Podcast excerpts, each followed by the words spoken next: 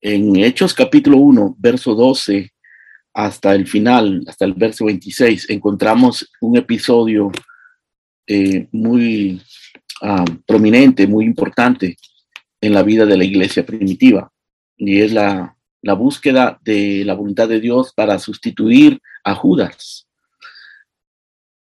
Eh, era una decisión sumamente importante y la manera en que estos, mm, esta iglesia, estos hermanos tomaron esa decisión nos deja nosotros lecciones muy importantes, principios sobre cómo nosotros buscar la voluntad de Dios para nuestras vidas en oración.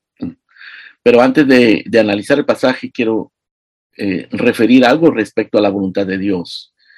Los cristianos tenemos la tendencia, en general los evangélicos, la tendencia a pensar en la voluntad de Dios en relación a nuestros asuntos personales, a nuestras decisiones mm, cotidianas y, circunstancias eh, personales. Pero en realidad esa no es una manera, no es una manera correcta y común que nosotros deberíamos usar para buscar la voluntad de Dios.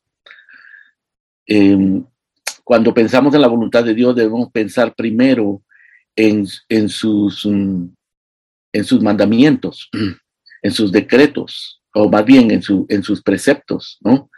En sus preceptos, sus mandamientos. Cuando pensamos en la voluntad de Dios, debemos de pensar qué es lo que Dios ha mandado que yo haga. Esa es la voluntad de Dios, lo que Dios ha mandado que yo haga. Eso lo encontramos en los diez mandamientos, por ejemplo. ¿no? Así que nosotros ya sabemos la voluntad de Dios en ese sentido. No tenemos que estarle preguntando a Dios cuál es tu voluntad, porque ya sabemos cuáles son sus mandamientos.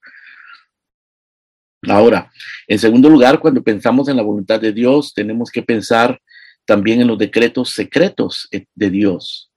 Deuteronomio 29, 29 dice que las cosas reveladas son para nosotros, las cosas secretas le pertenecen a Dios y las reveladas son para nosotros y para nuestros hijos.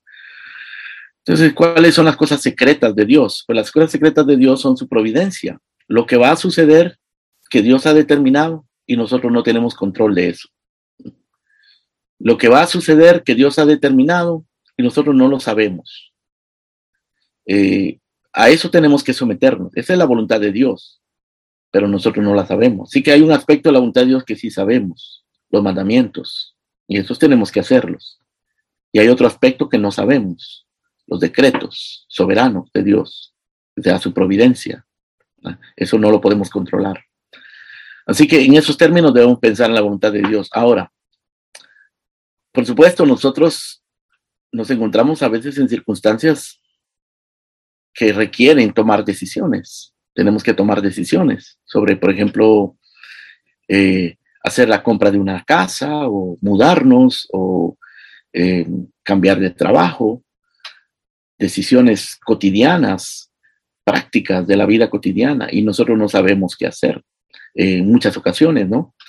Eh, entonces allí entran en juego, tienen que entrar en juego los principios derivados de los mandamientos y también los principios derivados de la soberanía o de la providencia. Entonces eso es algo que podemos contemplar en acción en este pasaje. Como les digo, el capítulo 1, verso 12 al 29 nos habla de, la, de cómo los apóstoles tomaron la decisión de sustituir, o más bien de buscar un sustituto para Judas, quien había sido el traidor y que había muerto. Y lo primero que yo quiero señalar de este pasaje, no lo voy a leer para, ah, para este, economizar tiempo, pero lo vamos a ir analizando. Lo primero que encontramos en este pasaje es que ellos mm, perseveraban unánimes en oración, dice el versículo 14. Todos estos perseveraban unánimes en oración y ruego, con las mujeres, con María, la madre de Jesús y con sus hermanos. El versículo 13 dice que allí, ahí era donde moraban Pedro y Jacobo, Juan, Andrés, Felipe, Tomás, Bartolomé, Mateo, Jacobo, Simón, Judas.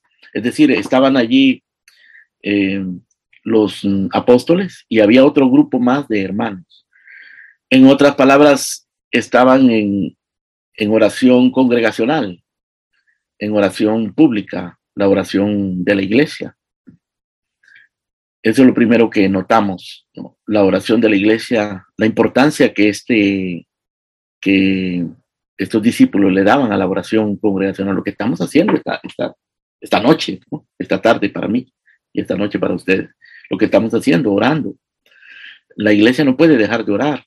Hay dos cosas que la iglesia no debe dejar de hacer. Primero, predicar la palabra y luego orar, porque la iglesia es columna y baluarte de la verdad. Por eso tenemos que predicar. Y la iglesia es casa de oración que las iglesias hoy tienen la tendencia de abandonar el culto de oración porque a la gente no le gusta, prefieren conciertos o prefieren estudios bíblicos o prefieren eh, charlas. Eso, eso no es de nuestra incumbencia, eso es una corriente cultural, evangélica, contemporánea. Pero si nosotros queremos seguir la Biblia, lo que tenemos que hacer es orar, ser perseverantes en la oración congregacional. Entonces es lo primero que notamos, que estos perseveraban unánimes en la oración y en ruego todos estos discípulos y las mujeres incluidas. No quiere decir que las mujeres dirigían la oración, pero quiere decir que las mujeres eran participantes de la oración. Eh, o sea, toda la congregación, todos. Eso es sumamente importante. Si queremos nosotros conocer la voluntad de Dios, tenemos que ser, estar integrados a la vida de la iglesia, integrados a la vida de oración de la iglesia, a la vida de predicación de la iglesia, a la comunión con la iglesia, al compromiso con la iglesia local. ¿Por qué? Porque la, la comunión de los santos, la comunión con los santos, nos, nos estimula al amor y a las buenas obras, nos aconseja, nos amonesta. La comunión con los santos es algo que eh, Dios usa, es un medio que Dios usa para mostrarnos, de su, mostrarnos su voluntad. Entonces, entonces lo lo, eso es lo primero, la, oración, la oración congregacional. Ahora, nosotros podemos contemplar en el resto del pasaje que ellos eh, vuelven a orar, porque esta era gente de oración, oraba continuamente.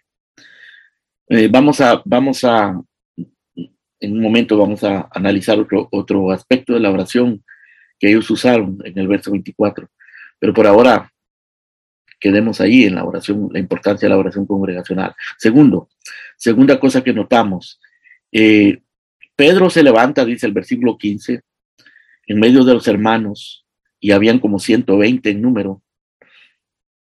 Y entonces en el verso 16 Pedro habla y dice, varones hermanos, era necesario que se cumpliese la escritura en que el Espíritu Santo habló antes por boca de David acerca de Judas, que fue guía de los que prendieron a Jesús.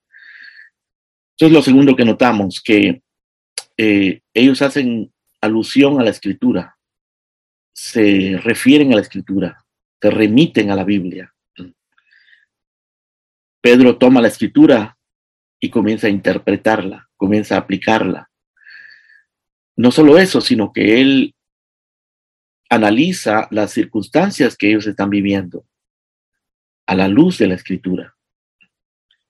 Dice, varones hermanos, era necesario que se cumpliese la escritura en que el Espíritu Santo habló antes por boca de David acerca de Judas, que fue guía de los que prendieron a Jesús y era contado como nosotros y tenía parte en este ministerio. Lo, lo, que Pedro está haciendo aquí es analizando esa circunstancia que ellos están viviendo. ¿Qué es lo que está sucediendo? Pues que han perdido a uno de los doce apóstoles por traidor. Y ese apóstol, según la escritura, eh, tiene, que ser, tiene que ser sustituido. Em, ese apóstol, según la escritura, pues estaba destinado a ser un traidor. Y ahora Pedro lo está discerniendo, está discerniendo esa realidad a la luz de la escritura. Dice, el Espíritu Santo habló antes boca de David acerca de Judas. O sea, esto estaba escrito. Él era contado con nosotros y tenía parte en este ministerio, dice el verso 18, y este pues con el salario de su iniquidad adquirió un campo y cayendo de cabeza se reventó por la mitad y todas sus entrañas se derramaron y fue notorio a todos los habitantes de Jerusalén de tal manera que aquel campo se llama en su propia lengua Aceldama, que quiere decir campo de sangre porque está escrito en el libro de los Salmos, sea hecha desierta su habitación y no haya quien more en ella y tome otro su oficio. Noten ustedes lo que Pedro está haciendo es tomando la escritura y aplicándola a las circunstancias que ellos están viviendo. Es decir, eh, él está usando de discernimiento bíblico. De manera que podemos deducir de acá que para encontrar la voluntad de Dios tenemos en primer lugar que eh, ser gente de oración, ser diligentes en la oración, perseverar en oración, en oración privada y en oración eh, unánime con la iglesia, ser participantes de la vida de la iglesia, de la vida de oración de la iglesia, orar, pedirle al Señor, suplicarle, clamarle, buscar su presencia. Pero tenemos también que apelar a la escritura, acudir a la escritura. Y eso es lo que Pedro hace. Pedro dice, bueno, esto que está sucediendo, la traición de Judas, la muerte de Judas, está escrito. Y, la Biblia nos, nos llama a buscar un sustituto. El verso 20 está escrito en el libro de los Salmos, sea hecha de cierta su habitación, no haya quien more en ella, y tome otro su oficio. Es decir, ellos están buscando la guía de la escritura. Este es un pasaje comparable en este sentido de la búsqueda de la voluntad de Dios. Es, comparable al, a lo que encontramos en el libro de Daniel, capítulo 9, cuando Daniel dice que se humilló delante del Señor y mientras él leía eh, Jeremías, leía al profeta Jeremías, halló en el profeta Jeremías que se tenían que cumplir 70 años. Voy a, ir a ese pasaje, eso lo encontramos en Daniel capítulo 9. Eh, dice en el verso 2, capítulo 9 de Daniel, en el año primero de su reinado, se refiere al reinado de Darío, yo, Daniel, miré atentamente en los libros el número de los años que habló Jehová al profeta Jeremías que habían de cumplirse las desolaciones de Jerusalén en 70 años, y volví mi rostro a Dios el Señor buscándole en oración y ruego, en ayuno, silicio y ceniza. Noten ustedes que aquí se combinan tres elementos. Primero, el elemento circunstancial, es decir, David nos dice acá que en el año primero de Darío, rey de los, eh, de los medos, el rey de los caldeos, en el año primero de su reinado, dice, yo miré atentamente a Jeremías y encontré que él había profetizado 70 años de cautiverio y volví mi rostro a Dios en oración y ruego.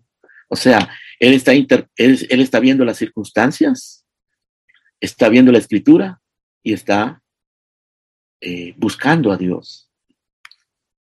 Las circunstancias es que es el primer año de Darío y se están cumpliendo 70 años de cautiverio. Se está acercando el tiempo. La escritura es Jeremías y él se vuelve a Jeremías y, lee allí que, van, que son 70 años, que se está cumpliendo el tiempo. Y entonces él se vuelve a Dios en oración y en ruego. Eso es lo que están haciendo los apóstoles aquí en, el capítulo 1 de, de, nuestro pasaje. Eh, están orando, están consultando la escritura, están viendo las circunstancias. Esos tres elementos son importantes. Orar, orar perseverantemente. Estamos haciendo bien, hermanos. El estar haciendo esto es algo saludable, es bueno para nuestras almas, es bueno para la iglesia, es lo que Dios ha mandado que hagamos. Es, es lo que tiene las promesas del Señor. Él dice, pedid se os dará, buscad y llamad y se os abrirá. Así que estamos estamos haciendo bien en orar, en perseverar unánime, juntos en oración. Y hacemos bien cuando abrimos la escritura. Y cuando miramos a nuestro alrededor y analizamos y reflexionamos en las circunstancias, lo que está pasando, ya sea en la vida política del país, en la vida de nuestra familia, en nuestra vida personal, en nuestro trabajo, en la vida de la iglesia, todas las circunstancias que están sucediendo, tenemos que aprender a interpretarlas de acuerdo a la escritura. Eso requiere mucha reflexión, requiere mucho cuidado, requiere que nosotros seamos gente que medita, gente que analiza, que, observa, y no viene de una manera inmediata, pero es algo que nosotros debemos de desarrollar si queremos aprender a conocer la voluntad de Dios para nuestras vidas. Eh, noten ustedes que aquí se combina lo que yo mencionaba al principio, lo que está escrito en la Biblia, sus mandamientos y promesas, y la providencia de Dios. Porque lo que está pasando en la política de su país, por ejemplo, en la, política del país donde yo vivo, no es algo que yo, que, nosotros lo, lo, controlamos. Está sucediendo porque en la providencia de Dios así es, pero tenemos que entenderlo a la luz de la escritura. Y en oración.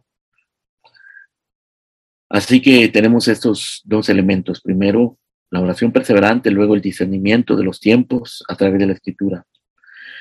Pero en tercer lugar, encontramos que los apóstoles y los hermanos acá toman acción, hacen lo que les corresponde hacer, asumen su responsabilidad no simplemente meditan en la Biblia y oran, sino que actúan y comienzan a actuar de acuerdo a lo que les corresponde. Dice el verso 21, es necesario pues, es necesario, ¿en base a qué? En base a lo que está escrito. Es necesario que de estos hombres que han estado juntos con nosotros todo el tiempo que el Señor Jesús entraba y salía entre nosotros, comenzando desde el bautismo de Juan hasta el día que de, entre nosotros fue recibido arriba. Uno se ha hecho testigo con nosotros de su resurrección. Y señalaron a dos, a José, llamado Barsabás, que tenía por sobrenombre justo, y a Matías. Ahora, lo que encontramos en estos versos 21 al 23 es, mm, es acción, es diligencia. Los apóstoles están actuando ahora, pero están actuando guiados por la escritura. Están identificando la necesidad de acuerdo a lo que la escritura, a lo que la escritura les, les, indica. Y, y ellos están pidiendo algo que es mm, prioritario, una necesidad real y prioritaria para la iglesia en ese momento. La necesidad era que tenían que sustituir a Judas el traidor. Así que ellos comienzan a observar también a su alrededor para tomar acción eh, y llegan a la conclusión que sí, es necesario eh, sustituir a Judas, sustituir a Judas, pero no con cualquiera. Tienen que ser selectivos en lo que van a hacer. Entonces ellos determinan que los em, que el hombre que sustituye a Judas tiene que, ser un, tiene que ser un hombre que haya estado todo el tiempo, todo el tiempo, saliendo y entrando con Jesús, desde que Jesús fue bautizado hasta que fue recibido arriba. Es decir, tenía que ser un hombre fiel, un hombre consistente, un hombre persistente, de buen testimonio. Tenía que haber estado con ellos, tenía que, los apóstoles tenían que conocerlo bien, él tenía que haberse dado a conocer y haber mostrado su fidelidad. Tenía que haber estado con ellos desde el bautismo de Jesús hasta que Jesús fue recibido arriba. Entonces, ellos tenían que escoger a un hombre con esas características y encontraron a dos dice el verso 23 que señalaron a dos, a José, llamado Barsabás, que tenía por nombre justo, y a Matías. Encontraron a dos hombres. Estos dos hombres reunían, reunían todas las eh, calificaciones, todos los requerimientos. Habían estado ambos desde el bautismo de Jesús hasta su ascensión habían mostrado su buen testimonio, su consistencia, su fidelidad. Eran conocidos. Así que lo señalaron. Pero el problema es que solamente tenían que escoger a uno, solo podían escoger a uno. No necesitaban dos, necesitaban a uno. Pero por lo menos ellos ya habían hecho lo que tenían que hacer.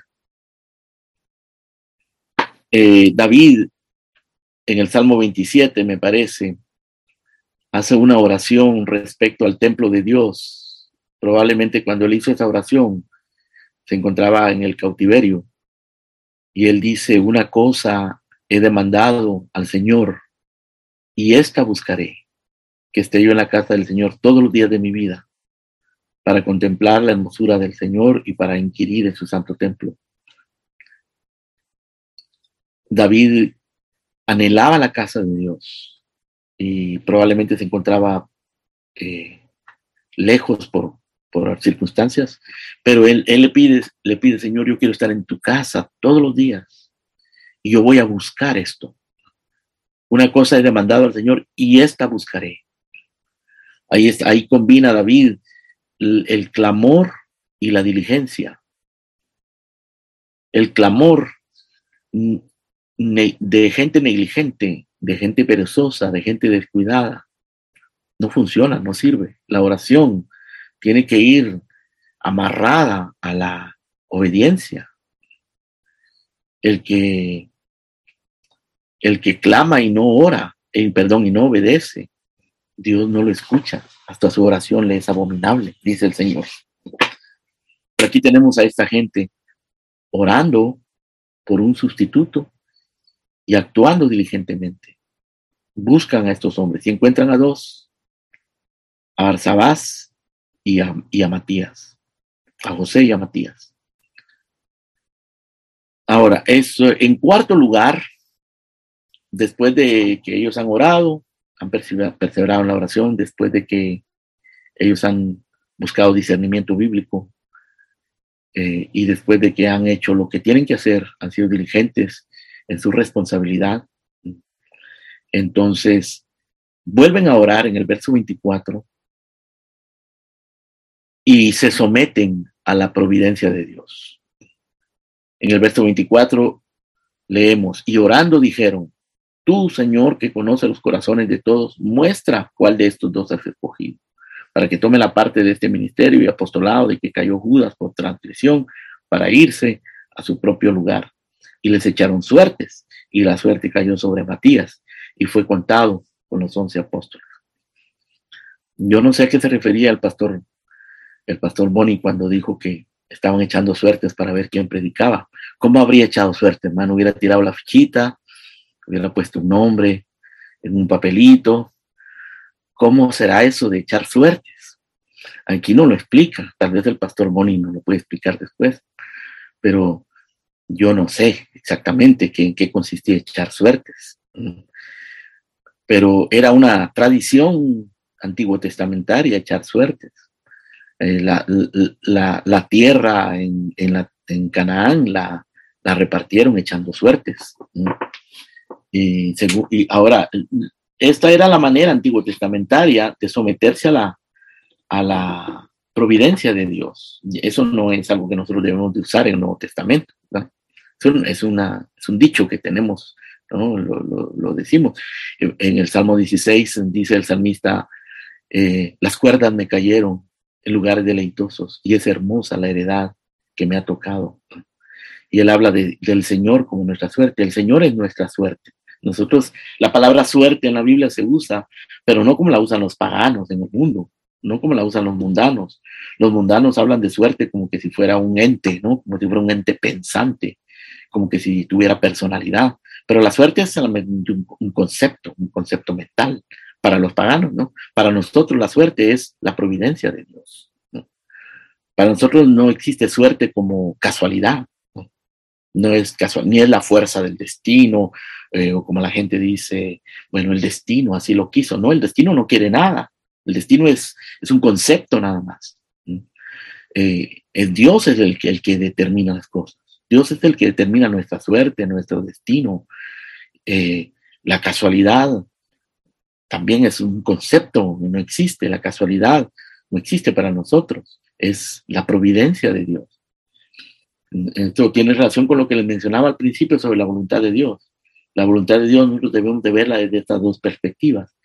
Los mandamientos y promesas que los tenemos escritos en la Biblia y que debemos conocerlos, debemos ser diligentes en entenderlos y aferrarnos a esos mandamientos y a esas promesas y a esos principios ese es un aspecto de la voluntad de Dios. El otro aspecto es la providencia oculta los decretos escondidos de Dios, que, que determinan al final qué es lo que va a pasar. Porque Dios siempre responde la oración, pero, pero no siempre la responde como nosotros queremos. Muchas veces las cosas salen al revés de como nosotros pensábamos que iban a salir. Pero siempre salen como Dios quiere que salgan. Ahora, aquí nosotros en nuestra dimensión humana, en nuestra pequeñez humana, lo único que podemos hacer es ser perseverantes en la oración, consultar a la escritura, ser diligentes en nuestra responsabilidad y someternos a la providencia de Dios. Eso es lo que hicieron estos, eh, esta iglesia, es lo que hizo esta iglesia, lo que hicieron estos 120 fueron perseverantes en la oración, consultaron la escritura, la interpretaron, la aplicaron, la discernieron los tiempos de acuerdo a la escritura, luego fueron diligentes en lo que tenían que hacer, consiguieron a los hombres que podrían ser los sustitutos, o uno de ellos podría ser el, el sustituto. Y luego oraron de nuevo en el verso 24, diciéndole, Señor, tú conoces los corazones, muestra cuál de estos dos tú has escogido. Y echaron suertes. algunos comentaristas dicen que la suerte consistía en que eh, ponían unas piedras con el nombre de las personas o de lo que querían decidir y la piedra que primero salía, eso asumían que era la voluntad de Dios. Pero noten ustedes que cualquiera de los dos que saliera, fuese José o fuese Matías, cualquiera de los dos ya estaban calificados cumplían todos los requisitos.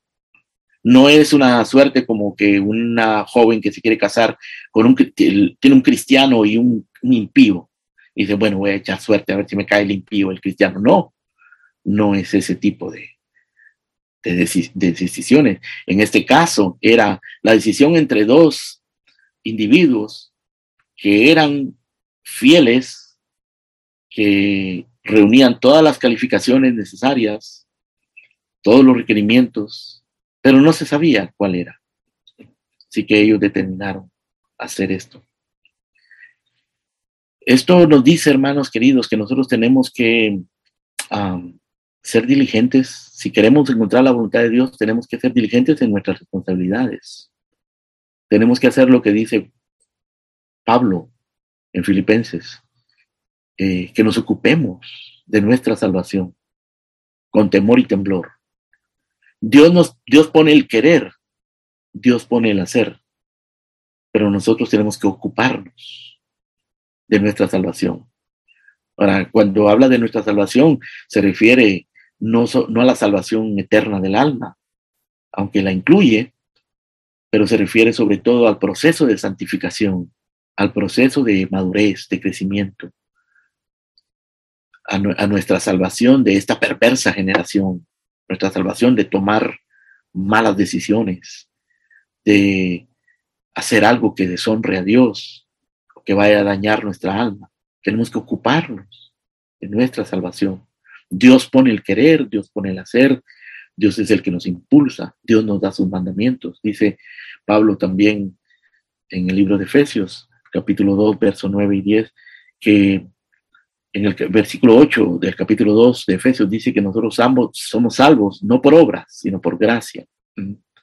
Pero más adelante, en el verso 9 y 10, dice que fuimos creados en Cristo Jesús para buenas obras, las cuales Dios preparó de antemano para que anduviésemos en ellas. Esas buenas obras que Dios preparó de antemano para que anduviésemos en ellas son sus mandamientos sus principios que se derivan de los mandamientos.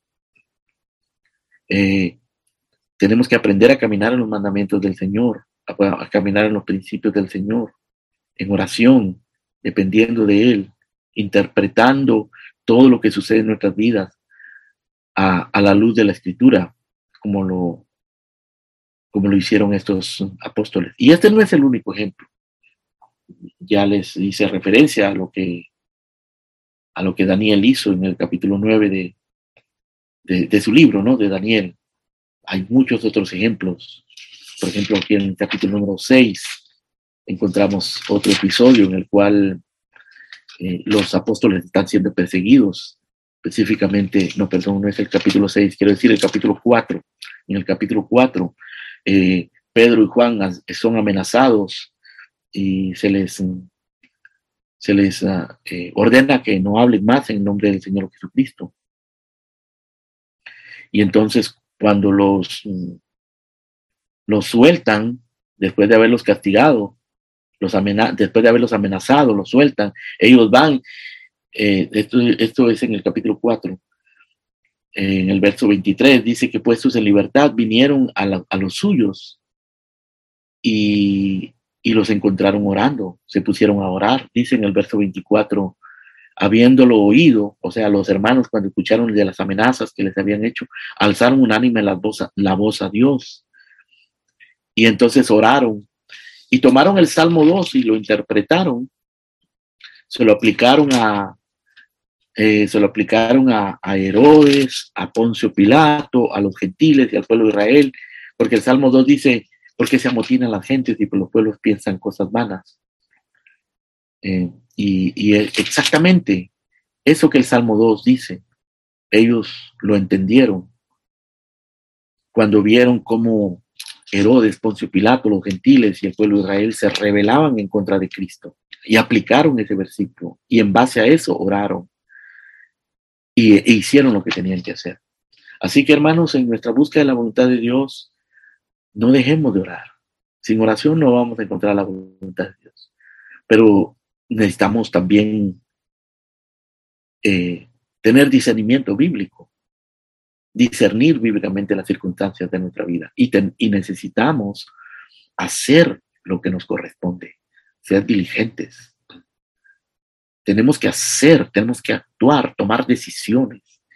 Muchas veces las decisiones que vamos a tomar son inciertas, no sabemos realmente si esta es la mejor decisión, quizás esta, no, quizás aquella, pero llega un momento que tenemos que tomar una decisión. No sabemos exactamente si es esta, si es aquella, pero tenemos que tomar ya sea esta o aquella. Pero antes de, eso tenemos que encomendarnos al Señor, tenemos que entender hasta donde nos sea posible las circunstancias bíblicamente y actuar. Y como dice el proverbio, encomienda al Señor tus caminos y Él enderezará tus veredas. Si tú le encomiendas al Señor tus caminos, yo no sé qué decisión crítica estarás enfrentando ahora, cualquiera de ustedes, cualquiera de nosotros. Tenemos que enfrentar decisiones continuas en nuestras vidas. A veces son pequeñas, a veces tienen grandes eh, implicaciones, pueden tener, eh, pueden ser muy, muy importantes, o pueden ser mínimas, pero tenemos que tomar decisiones, aprender a tomar decisiones, aprender a ser gente decidida, gente de acción, gente diligente en lo que hacemos, y la, la, única seguridad que nosotros, el la única fuente más bien de donde podemos obtener seguridad para actuar con firmeza de acuerdo a la voluntad de Dios es encomendándonos al Señor, pidiéndole a Él su guía, orando con la iglesia en privado respecto a la circunstancia que estamos enfrentando y respecto a la voluntad del Señor, de acuerdo a los mandamientos del Señor, y luego actuar actuar y dejar el resto en las manos del Señor. Porque si es, si es José o si es Matías, no lo sabemos. Pero el Señor lo sabe. Entonces, actuar y dejar que el Señor lo haga. Principios para buscar la voluntad del Señor creo yo que nos pueden ser útiles, hermano. A mí me han sido útiles. Eh, nunca es fácil. Especialmente hay ciertas decisiones que son muy complejas, muy difíciles. Pero al final tenemos que entregarnos a la, providencia de Dios, a la soberanía de Dios, pero no sin antes hacer lo que nos corresponde, no sin antes orar, no sin antes interpretar correctamente la escritura. Que así sea nuestro camino, que el Señor nos ayude, pues ayude a ustedes, ayude a su iglesia, nos ayude a todos en nuestras decisiones delante del Señor. Amén. Si me permite, me gustaría hacer una oración, hermanos. Padre nuestro, que estás en los cielos, te damos gracias por tener este medio maravilloso de la oración. este regalo de la oración, poder invocar tu nombre, Señor, derramar nuestros corazones, poder suplicarte y clamar sabiendo que tú eres Dios fiel, que escuchas, que tu oído está abierto, Señor, para con tu pueblo, que cuando clamamos no estamos, no estamos orando al aire, al vacío, porque tú nos escuchas en Cristo, no por nuestra justicia, sino por tus muchas misericordias y por la justicia de nuestro Señor. Gracias por tu palabra que es lámpara a nuestros pies, ilumina nuestro camino, nos ilumina, Señor, nos guía, nos enseña, nos da tus promesas, tus mandamientos, los principios que necesitamos conocer. Y Padre, te rogamos que nos des la diligencia para que nosotros seamos gente decidida, gente determinada, esforzada, que hagamos lo que tenemos que hacer. Perdona nuestras negligencias, nuestra ignorancia, nuestras torpezas. Pero Señor, a ti nos aferramos tu promesa de que el que anduviere por este camino, por torpe que sea, no se extraviará. Gracias por tu maravillosa, sabia, buena y poderosa providencia, Señor, a la cual nos encomendamos. Bendice a tu pueblo en Madrid, bendice a tu pueblo en Miami, bendice a tu pueblo en todos lugares donde se predica tu palabra y se ama el nombre de Cristo. Gracias, Señor. Amén y amén.